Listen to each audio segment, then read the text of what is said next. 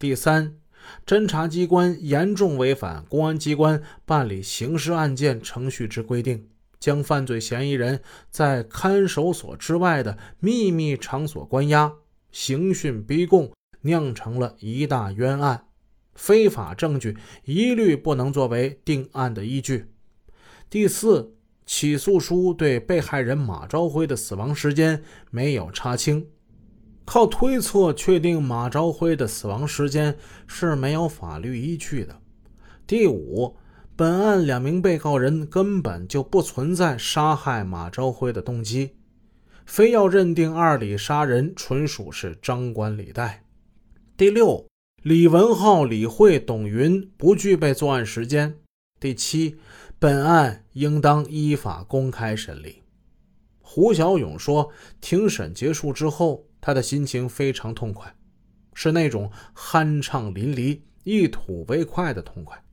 他很欣慰，出庭参与诉讼的死者的父亲小姨对他的辩护当庭也没有吐露怨言，大发雷霆。他期望大家看明真相的目的达到了，但对于案件的结果，作为一个务实派，他只能保持谨慎的乐观。有关判决的结果，他向李文浩一家人给出的分析是：在目前这种大背景之下，这个案子如果宣告无罪，将会牵扯到一大批人，所以当庭释放难度会很大，除非真凶出现。真凶在侦查过程之中已经出现过，但警方却抬手把他们给放走了。现在办案机关在错误的道路上越走越远。这意味着修正的难度也就越来越大。一审法院很可能会糊涂下判，将矛盾推给山西省高院。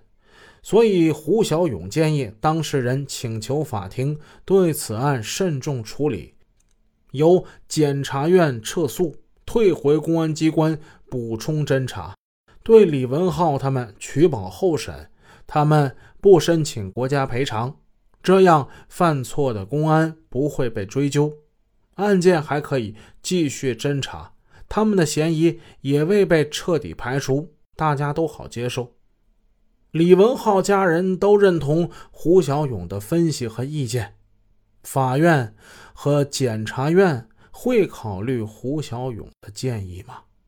法庭经过四天审理之后，宣布休庭，将择期宣判。一审开庭半年多以后，二零零七年六月七日，临汾中院对马朝辉被杀案作出了判决。被告人李文浩、李慧因犯故意杀人罪被判处死刑，剥夺政治权利终身；董云犯包庇罪被判处有期徒刑十年；李翠仙因犯妨害作证罪。免于刑事处罚，同时，李文浩、李慧赔偿附带民事诉讼原告人马振海、李毅死亡赔偿费十七万多元，丧葬费七点八万元，两人互相负连带赔偿责任。二零一四年五月，我以李文浩同学的名义给做出这个判决的审判长魏树娟打过电话，问他。至今为止，他是不是真的就认为李文浩、李慧就是杀人凶手？他听到这个有些愚蠢的问题，他笑了。他说：“我不认为他们是凶手，咋能判他们死刑呢？”我和他谈及判处两人死刑的依据时，他只说了一点：当时庭上放了审讯录像了，你看没？李文浩把杀人经过说的可清楚了。这份判决书确认的犯罪事实是：当李文浩陪同李慧回家拿衣服时，与马朝辉发生冲突。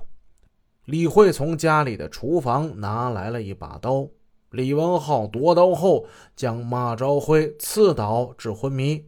二人将马朝辉从门庭抬到院子中间。马朝辉清醒之后反抗，李文浩便按住马朝辉，用手捂住其嘴。李慧拿起刀朝马朝辉身上捅了几刀。马昭辉不动后，二人将马抬到客厅。